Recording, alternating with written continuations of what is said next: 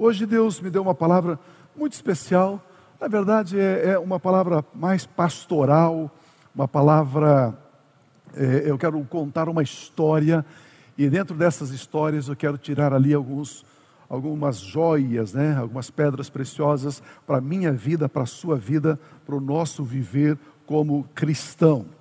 O tema eu acho que é bem propício nesse momento que estamos vivendo é, como nação brasileira, como planeta Terra. O tema é Confie, Deus é muito bom. Vamos ler todos juntos? Diga assim: Confie, Deus é muito bom. Queridos, nós cristãos, filhos de Deus, existem algumas coisas que você tem que colocar dentro de você e jamais negociar. Jamais negociar. Por exemplo, eu sei que Deus é muito bom. E eu confio em Deus e pronto. Sabe, não, não... Sadraque, Mesaque e Abdenego. Ali está uma fornalha de fogo ardente. Aquele que não se prostrar diante da estátua do rei vai ser jogado lá dentro. Eles não se prostraram, eles disseram: Nós confiamos em Deus. Ó oh, rei, se o senhor quiser nos jogar na fornalha, joga. Se Deus nos livrar do fogo, livrou. Se não livrou, vamos ser queimados. Mas não estou nem aí. né? E aí você conhece a história de Sadraque, Sadraque Mesaque e Abednego, que eles foram totalmente é, libertos. Eles foram jogados no fogo e nem cheiro na sua roupa tinha de fogo, de fumaça. Então, Deus, Ele é muito bom em todo o tempo. Deus é muito bom em todo o tempo. Agora, é, antes de descrever a bondade de Deus, eu quero responder aqui algumas perguntas. Se Deus é bom, por que isso me sobreveio? Por que essa luta? Por que esse problema? Por que essa dificuldade? Se Deus é bom em todo o tempo, porque eu estou atravessando por essa dificuldade. Por quê? A Bíblia Sagrada diz que nós atravessamos por algumas lutas por usarmos o nosso livre-arbítrio discordando da verdade da palavra de Deus. Quando nós usamos o nosso próprio livre-arbítrio e fazemos algo que a palavra de Deus diz que nós não devemos fazer, aí então eu incorro em algumas dificuldades, algumas lutas provocadas pela minha escolha, pela minha decisão. Antes de falar sobre a história da bondade de Deus, eu quero colocar aqui uma base para nós pensarmos um pouquinho. Eu quero ler Tiago capítulo 4, versículos de 1 a 3, que diz assim: Olha a pergunta: de onde vêm as lutas, as guerras, as contendas, as tribulações pelas quais passamos? Hã? Vem, será que vem de Deus? É Deus que está pesando a mão? De onde que vêm essas lutas, essas contendas? Não vem, ele responde, não vem das paixões que guerreiam dentro de nós. Aí ele coloca mais um versículo ali. Paixões em formas de cobiças, vocês cobiçam coisas e não as têm. Matam, invejam, mas não conseguem obter o que desejam. Vocês vivem a lutar e a fazer guerras. Não têm porque não pedem. Quando pedem, não recebem, pois pedem com motivos errados para gastar em seus prazeres. Eu vejo que o apóstolo Tiago, ele coloca aqui nesse texto bíblico, ele explica razões de alguns de nós passarmos, as razões por que passamos por lutas, dificuldades e tribulações. Aqui ele menciona paixões, cobiça, inveja e gastar em prazeres. O que significa isso? Paixões aqui significa desejo desmedido pelo prazer. Prazer antes do dever. Prazer a qualquer custo. Isso que significa paixões. Quando alguém se deixa levar, se deixa cativar pela paixão, o texto diz que ele busca ele busca o desejo acima de qualquer coisa. Aí ele coloca um segundo pensamento aqui, a cobiça. O que é cobiçar? É desejar ardentemente o que é proibido. Cobiçar é girar em torno daquilo que é devido, daquilo que é indevido. Eu fico pensando naquilo, eu fico trabalhando em cima daquilo, eu fico girando em torno daquilo. Aquilo ocupa a minha energia, ocupa o meu tempo, ocupa a minha dedicação. É uma cobiça. Inveja. Inveja é arder de raiva por não ter aquilo que o outro tem. Alguém tem ou não tem, eu fico ardendo de raiva, invejoso. É comparar o que eu tenho ou o que eu não tenho com aquilo que o outro tem, ou comparar o que eu tenho com aquilo que o outro tem de melhor. Inveja. E aí ele coloca aqui gastar em prazeres, gastar egoisticamente. Significa é ser controlado pelo pensamento. Ah, eu mereço isso. Então eu tenho isso, eu gastei com isso porque eu mereço. Afinal de contas, né, é tanto trabalho, tanta dedicação, então eu mereço. Esse pensamento egocêntrico, egoísta, nos leva a gastar em prazeres, em coisas que nos satisfaz. É interessante entendermos que o verso 6, ele conclui que este perfil comportamental, quando alguém, algum cristão, tem esses tipos de atitudes, se comportam assim, ou seja, começam a praticar paixões, cobiça, inveja, egoísmo, isso vai resultar em lutas, vai resultar em dificuldades, vai resultar em tribulações. Por quê? Porque a Bíblia diz que o conjunto dessas práticas, esse comportamento cobiçoso, invejoso, esse, esse comportamento egoísta, é a razão do orgulho no coração. E a Bíblia diz que Deus ele resiste, ele se opõe aos orgulhosos. Ele se opõe aos orgulhosos. Olha o que diz o versículo 6: Mas ele concede graça maior.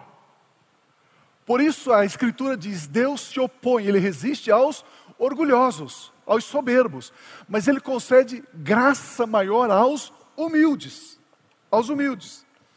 O orgulho então tem como opositor, o orgulhoso tem como opositor o próprio Deus.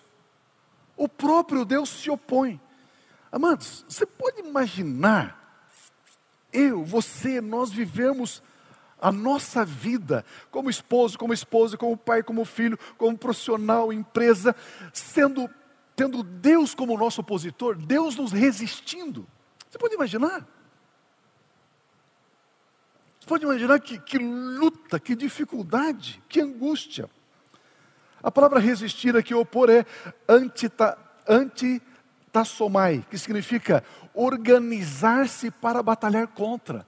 A Bíblia diz que Deus se organiza para batalhar contra o orgulhoso, o soberbo.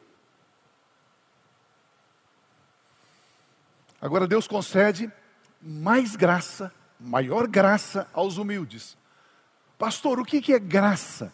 Da palavra grega caris, que significa aquilo que dá alegria, aquilo que dá deleite, aquilo que é uma doçura, aquilo que é amável. Deus concede mais graça aos humildes. Queridos, humilde é aquela pessoa que sabe que tudo que ela possui foi lhe dado por Deus. Essa para mim é a melhor definição de humilde. O que é uma pessoa humilde? É a pessoa que reconhece que tudo que ela tem foi Deus que deu. Pastor, você está dizendo então que pode ter uma pessoa milionária, bilionária e ser humilde? Isso. E pode ter um pobretão que não é humilde? Isto. Isto. Pode ter uma pessoa muito pobre e não é humilde. Pode ter uma pessoa muito rica e é humilde. Então, humildade não tem nada a ver com posses materiais é uma marca do caráter da pessoa. Ser humilde ou ser orgulhosa. Orgulhoso, Deus resiste. O humilde, ele dá mais graça, ele dá mais alegria, ele dá mais prazer, mais amabilidade. As lutas do orgulhoso, elas são longas e quase sempre resultam em, derrotas. Orgulhoso luta, luta, luta e o fim daquela luta é uma derrota. A luta dos humildes quase sempre são curtas e terminam em vitórias. Então, o humilde também passa por luta, passa. O orgulhoso passa por luta, passa. A diferença é que a luta do orgulhoso é longa e termina em derrota. Do humilde, ela é mais curta, mais breve e termina em vitória. Entendendo isso, tendo essa base, e já começa a responder um pouquinho, porque eu e você temos algumas lutas, eu quero ir para o primeiro ponto que diz que Deus é bom em todo o tempo. Deus é bom em todo o tempo. Saber conscientemente que Deus é bom em todo o tempo é um pré-requisito para nunca duvidarmos de Deus. Amados, está na hora mais do que na hora, já está passando da hora de nós cristãos, filhos amados de Deus, sabermos que Deus é bom. Ou seja, eu preciso cultivar um relacionamento, uma comunhão com Deus, não olhando nas mãos de Deus, mas olhando na face. Pio, qual é a diferença olhar para a face de Deus, para as mãos de Deus? Quando eu olho para as mãos de Deus, eu quero coisas. Eu me relaciono com Deus enquanto Ele me dá coisas. O dia que Ele parar de me dar coisas, eu viro as costas para Ele. Mas quando eu olho para a face de Deus, eu quero é Deus. Eu quero ter comunhão com Deus. A minha, a minha amizade com Ele, o meu relacionamento com Ele, a minha comunhão com Ele, não depende de coisas, não depende de circunstâncias. Eu sei que Ele é meu Pai celestial, eu sei que Ele é bom. Amados, isso precisa ficar cristalino dentro de nós. Precisa ficar bem nítido. Eu sei que Ele é bom. Eu sei que Ele é muito bom. Por isso eu quero, com você, é, me aprofundar um pouquinho nessa ideia. E eu quero ler uma história. E essa história, então, eu quero, lendo com você, tirar aqui alguns valores para a minha vida, para a sua vida. Segunda Reis, capítulo 5, de 1 a 5, diz assim. Naamã, general, comandante do exército do rei da Síria, era muito respeitado e honrado pelo rei, pelo senhor dele. Pois, por meio de Naamã, o Senhor Deus dera vitória à Síria, muitas vitórias. Mas este grande guerreiro, esse grande comandante, esse general, ficou leproso. Ficou leproso. Ora, tropas da Síria havia atacado Israel e levado cativo uma menina que passou a ser escrava, passou a ser serva da esposa de Namã, da esposa do general. Um dia ela disse à sua senhora: Se o meu senhor Namã procurasse o profeta que está em Samaria, ele o curaria da lepra. Namã foi contar ao seu senhor, que era o rei, e o que a menina israelita dissera. Pense comigo, pense comigo. Uma garota, 12 anos, vivendo num vilarejo, vivendo numa cidadezinha em Israel, com a sua mãe, com o seu pai, com seu avô, com a sua avó, com seu tio, com a sua tia, com seus irmãos, com seus amigos, indo para a escola, estando ali tendo o cuidado da família, vivendo em paz, em alegria de repente, um grande exército de um país inimigo, país vizinho, inimigo, se aproxima daquela região e simplesmente vai e provoca, promove uma destruição, uma devassidão.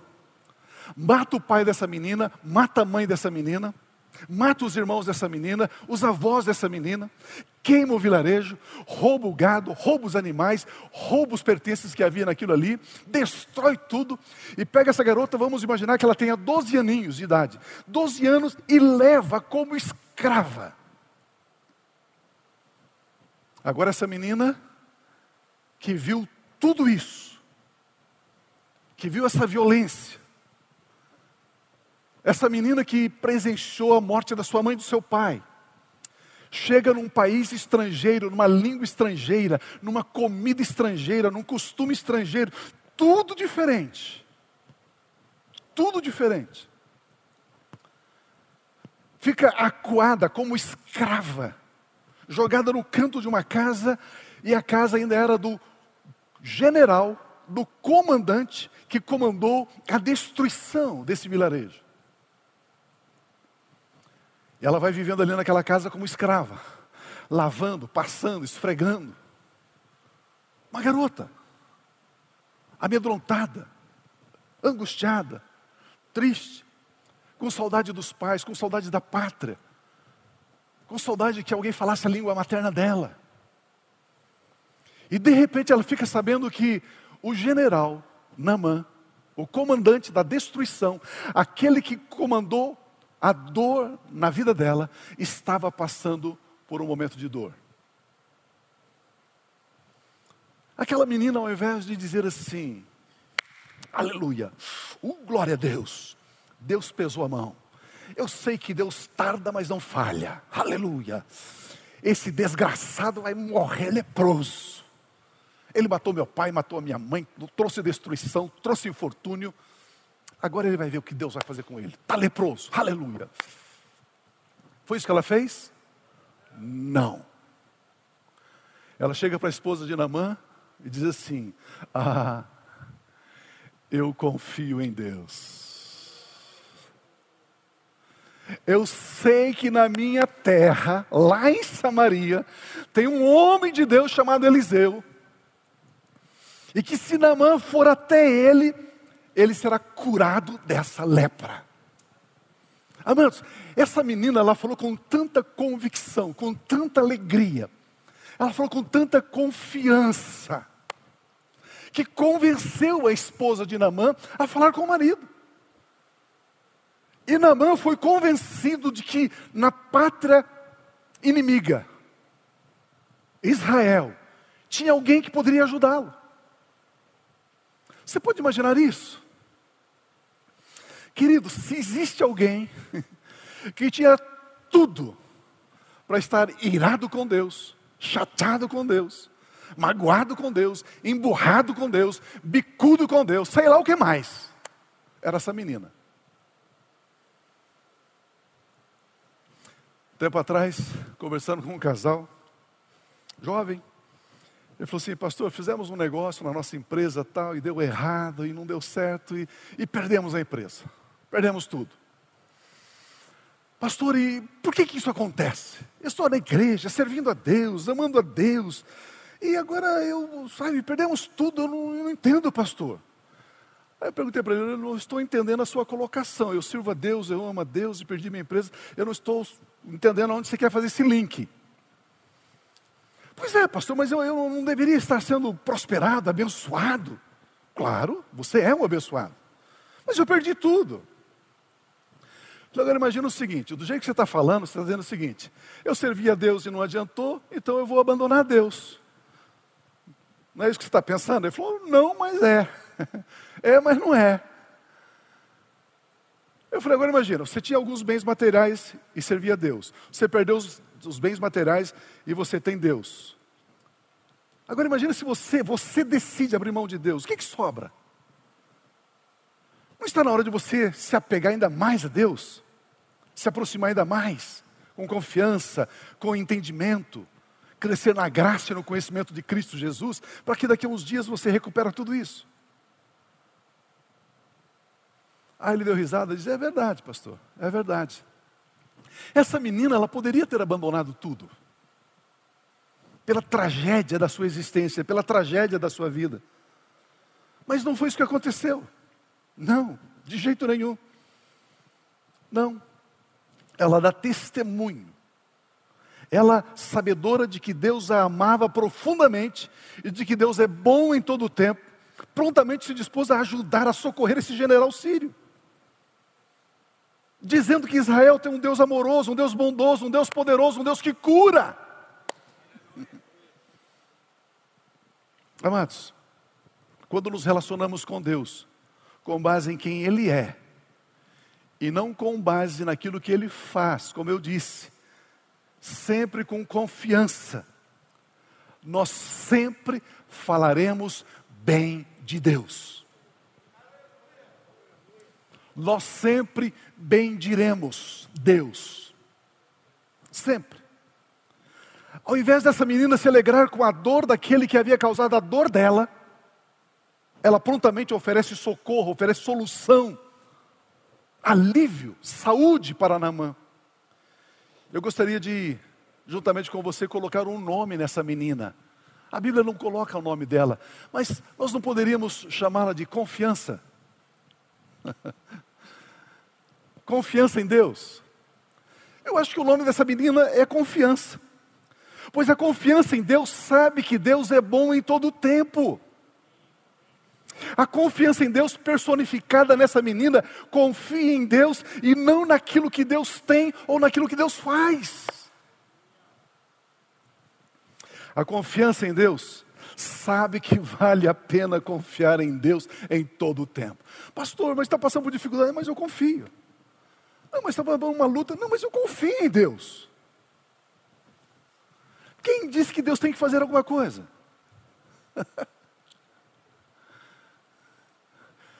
Um dia conversando com o irmão sobre isso, ele falou assim: Pio, você é muito livre, hein? Quem disse que Deus tem que provar algum desempenho? Amados, a Bíblia diz que eu e você estávamos mortos em delitos e pecados, em miséria, e Ele nos salvou. Se perguntar para mim, pastor, por que, que você ama Deus? Por que, que você serve a Deus? Porque Ele foi o único que acreditou em mim quando ninguém dava valor a mim.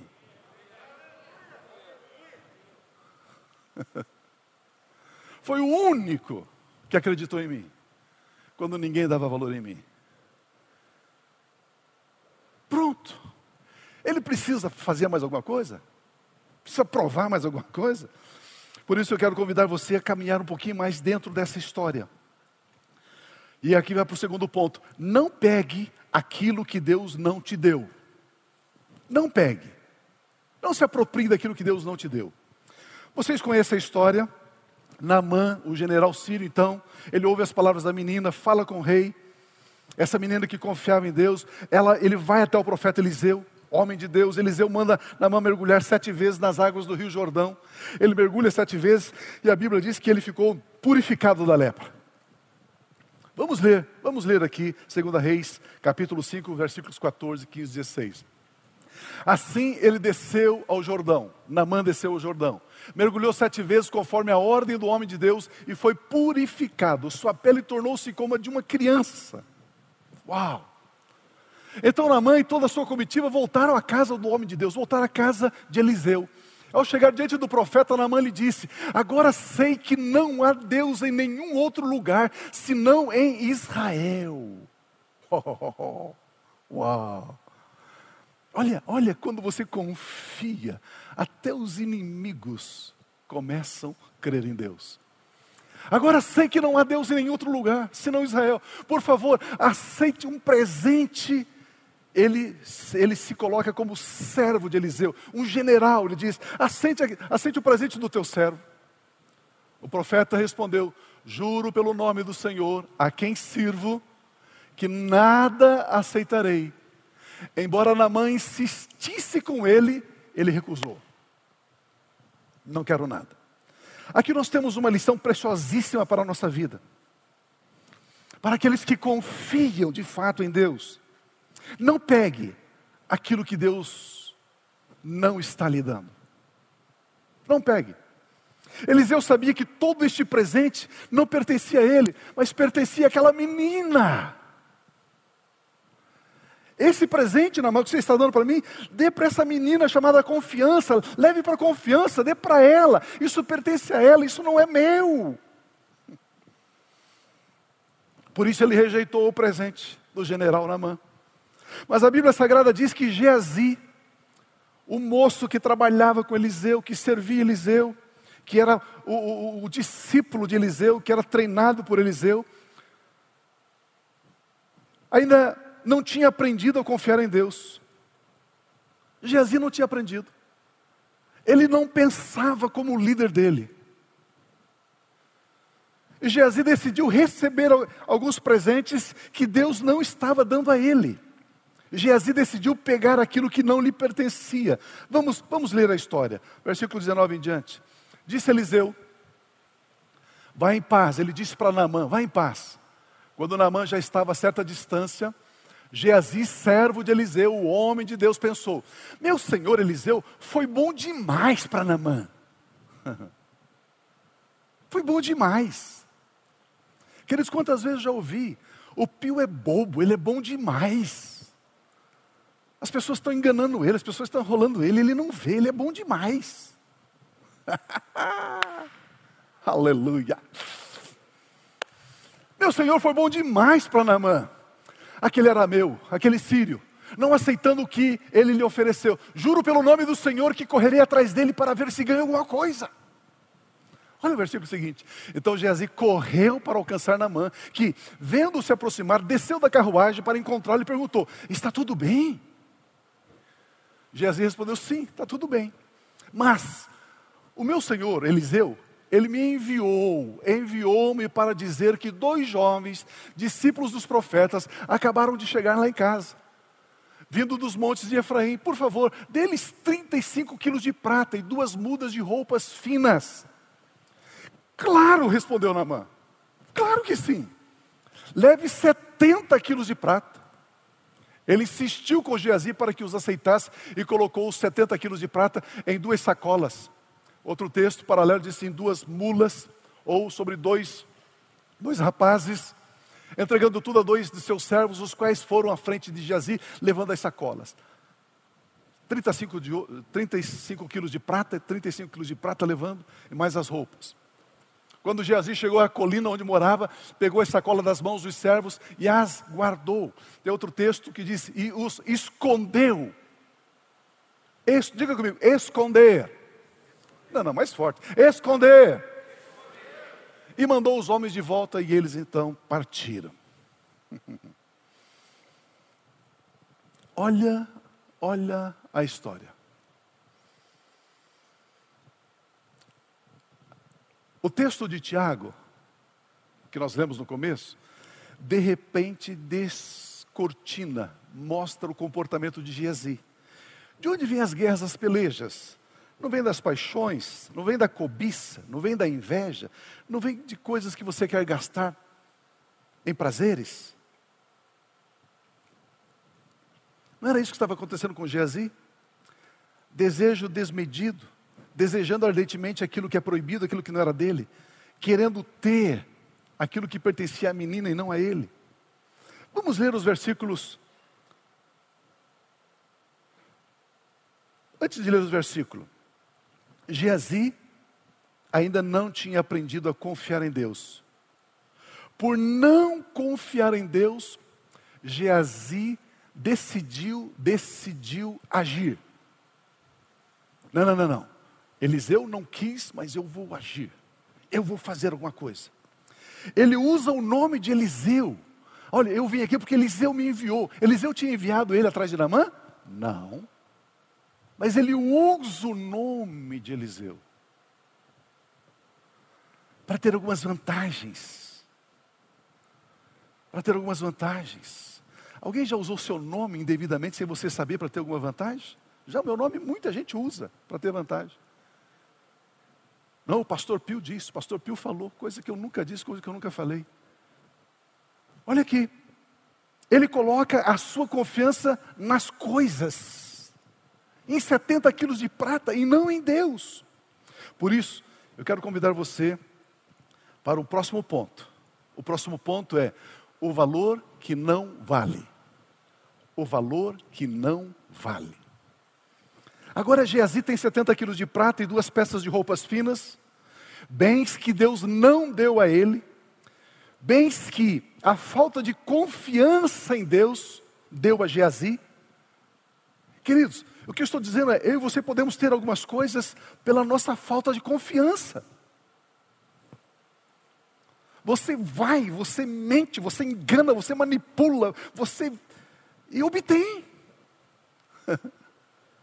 Mas não foi Deus que deu. Bens cujo valor não vale. Não vale. Porque aquilo que temos e não foi dado por Deus não nos alegra, não constrói. Como eu disse, tem uma versão que diz escondendo o presente dentro de casa. Ele escondeu. Ele escondeu.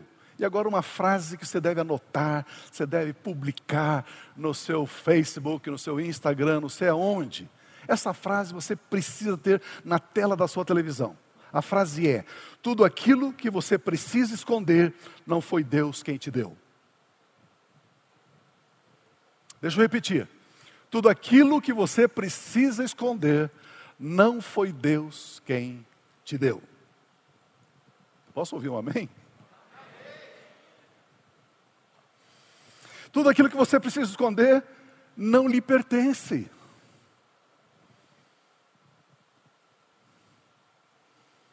Tudo aquilo que você mentiu para obter, não foi Deus que te deu.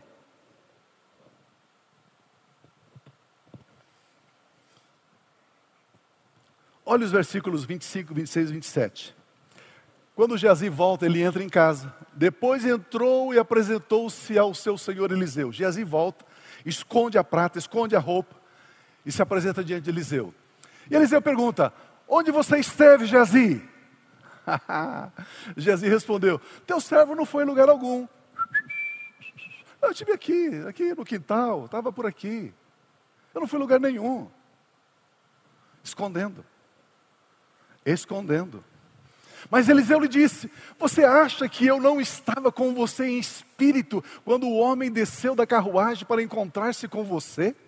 Ei, ei,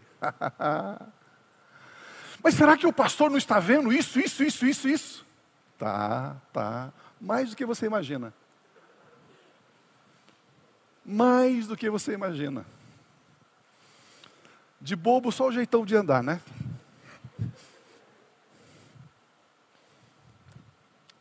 Jesus, você está dizendo que você não foi a lugar algum, mas o meu espírito foi com você.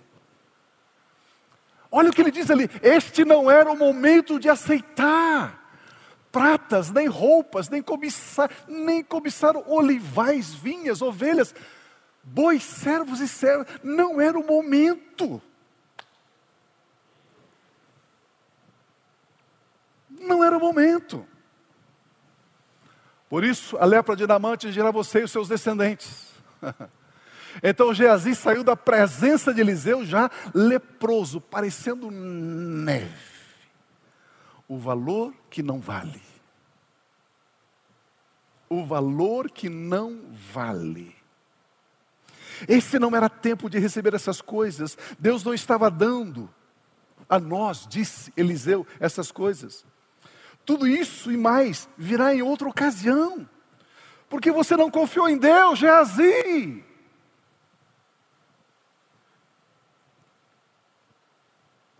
Lepra é um símbolo de impureza. Por isso que você não vai encontrar nenhum versículo na Bíblia que diz que alguém foi curado de lepra. Você vai encontrar que alguém foi purificado da lepra não curado. Já tinha percebido isso ou não? Já tinham visto isso na Bíblia? Não tem.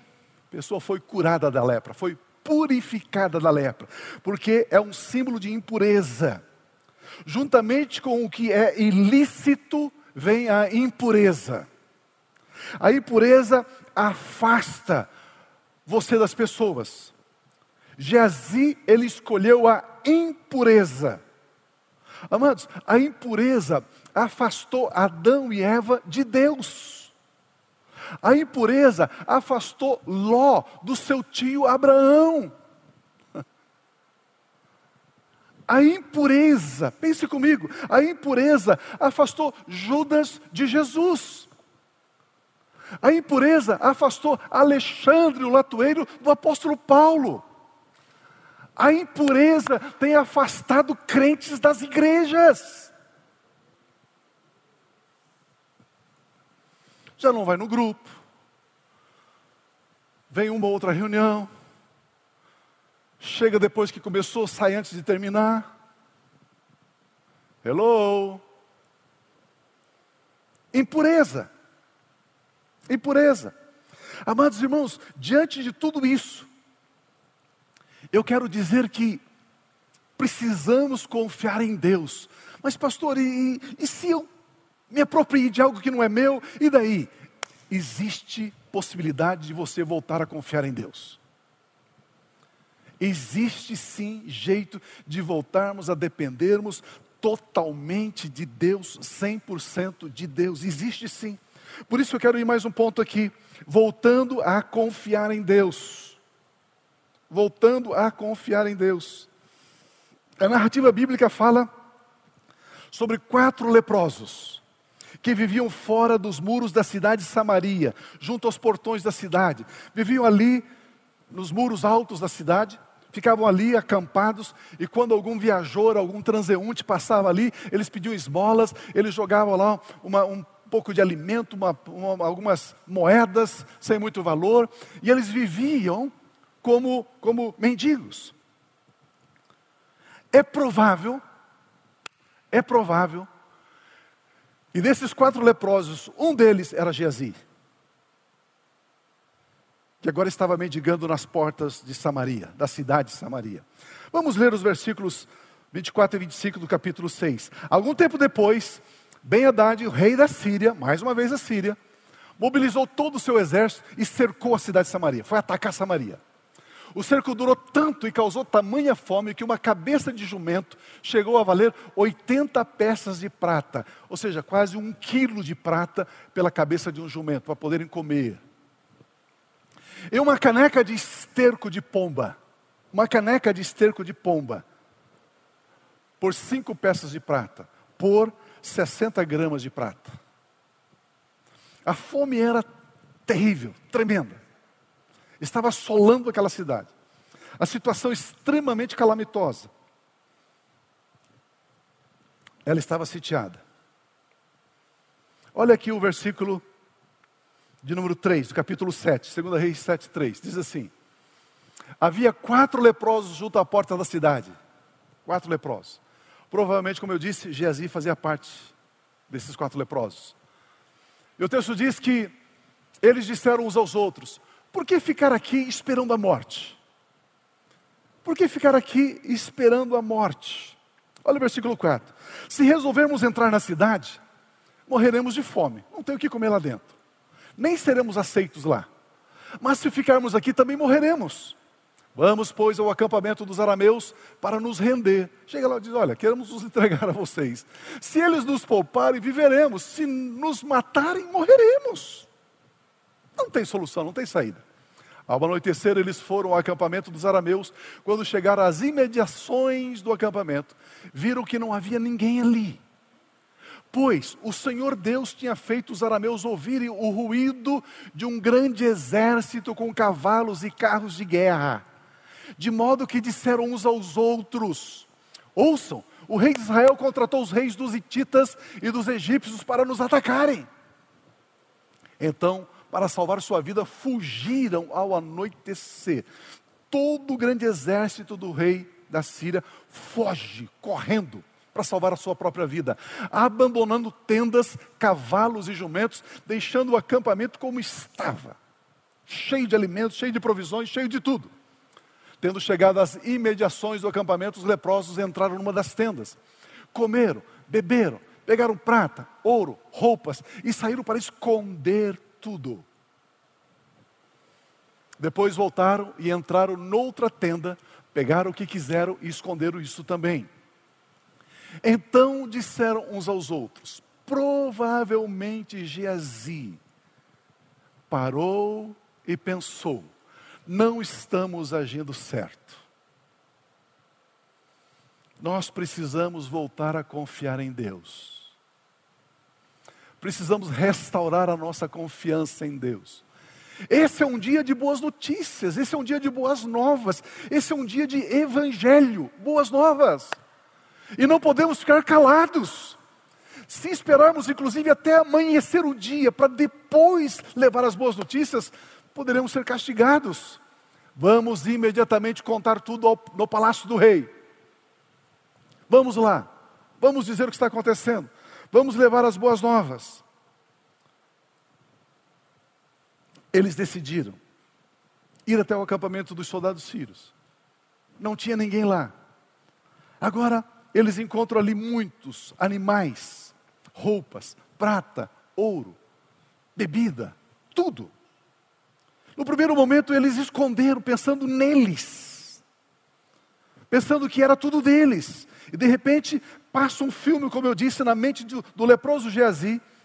Agora ele já havia escondido prata, vestes, lá no tempo passado. E por isso ele ficou leproso. Agora ele está fazendo a mesma coisa. Mas então ele diz: Este é um dia de boas notícias, não podemos ficar calados. Que mudança maravilhosa ocorreu no coração de Geazi. Que coisa tremenda. Ele não espera o dia amanhecer para contar as boas notícias. Ele volta a confiar em Deus. Confie, Deus é muito bom. Ele entende que Deus é bom em todo o tempo. Ele entende que Deus nos ama profundamente. Ele entende que Deus agora estava usando ele, Geazi, como um arauto, como um porta-voz de uma mensagem para a cidade de Samaria, dizendo: Ei, existe provisão, existe alimento, existe abundância. Ei, o cerco acabou. Ei, a luta findou, a miséria cessou. Deus é muito bom. Por isso, Geazi, ele aparece novamente em dois momentos da história. Vamos ler um momento que ele aparece depois de todos esses acontecimentos. 2 Reis 8,4. O rei de Samaria, de Israel, estava conversando com Geazi, servo do homem de Deus, e disse para Geazi: Geazi, conte-me todos os prodígios que Eliseu tem feito. Eu quero, eu quero que você me conte a história de Eliseu, como Deus tem usado esse profeta, esse homem de Deus. Agora Geazi aparece no palácio, não mais mendigando nas portas de Samaria, mas ao lado do rei, purificado da lepra. Ele foi curado porque decidiu confiar em Deus. A impureza foi embora porque ele decidiu confiar em Deus. Limpo da lepra, testemunhando dos feitos de Deus através da vida, da vida do profeta Eliseu. Agora, Geazi também aparece no segundo momento, quando Geazi recebe a abundância. Lembre que Eliseu havia dito para ele: não é esse o momento para a gente pegar prata. Não é esse o momento. Virá um momento, daqui a pouquinho. Não desista, não pare, não desanime. Dê mais um passo, mais um passo, mais um dia, mais uma semana, mais um mês. Espere mais um pouquinho. Olha o que está escrito em 2 Reis 8, 7, 8 e 9. Certa ocasião, Eliseu foi a Damasco. Agora ele sai de Israel e vai a Damasco, capital da Síria. Ben o rei da Síria, esse que havia sitiado Samaria, estava doente quando disseram ao rei: O homem de Deus está na cidade. Disseram para Ben Eliseu está em Damasco, ele está aqui. Ele ordenou a Azael, um dos seus ministros, vai encontrar-se com o homem de Deus e leve-lhe um presente. Consulte o Senhor Deus por meio dele e pergunte-lhe se vou me recuperar desta doença. Azael foi encontrar-se com Eliseu, levando consigo de tudo o que havia de melhor em Damasco. Quando você confia em Deus, de tudo o que existe de melhor na terra, é possível comer o melhor dessa terra, diz a palavra de Deus. Um presente carregado por dois jumentinhos, por dois rapazes, por 40 camelos. Ao chegar diante dele, Azael disse: Teu filho ben rei da Síria, enviou-me para perguntar se ele vai recuperar-se da doença. E aí você conhece a história. Eliseu disse: Sim, sim, ele vai recuperar da doença. Deus vai curá-lo. Deus vai sarar ele. E agora Eliseu recebe 40 camelos de prata, de ouro, de vestes, de especiarias, de riquezas. Aqueles 40 camelos não era só um presente, era uma herança. Herança. Agora, Eliseu e Geazi entram para desfrutar da herança. Entram para a abundância, porque Geazi aprendeu a confiar em Deus. Geazi aprendeu a descansar em Deus. O profeta Eliseu recebe muito mais, como eu disse, do que duas mulas, ou do que a carga que dois rapazes pudessem carregar. Agora eles começam a desfrutar, sem a necessidade de esconder coisa alguma. Livres, sem ocultar, sem esconder. Livres para viver, livres para gozar da bondade de Deus. Por isso eu quero concluir dizendo: confie, Deus é muito bom. Confie, Deus é muito bom. Lá no comecinho eu disse, Deus resiste aos soberbos. A soberba se manifesta através de paixões, cobiça, inveja, gastos nos meus prazeres. Mas a Bíblia diz que o humilde é aquele que reconhece, aquele que confia, aquele que depende em Deus. Irmãos, eu não sei se você entende assim, mas eu entendo assim. Eu não sei se você tem, esse, tem essa revelação do Espírito de Deus no seu espírito, mas eu tenho. Eu tenho. No meio desta situação calamitosa, no meio desse momento em que pessoas da igreja e fora da igreja profetiza calamidade, profetiza infortúnios, profetiza maldade, profetiza o caos. Eu não sei se você entende assim, mas aqueles que confiam no Senhor são como os montes de Sião que não se abalam. Isso significa que você pode atravessar por tudo isso. E amados, deixa eu dar um prazo para você. Setembro, outubro no máximo, você poderá dar risada dessa situação.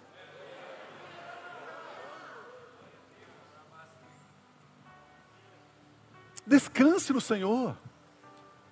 A Bíblia Sagrada diz: lançando sobre Ele toda a vossa ansiedade, porque Ele tem cuidado de vós. Aquele que habita no esconderijo do Altíssimo, à sombra do Todo-Poderoso, do Onipotente, descansa. Amados, essa é a diferença daqueles que confiam em Deus, daqueles que não confiam.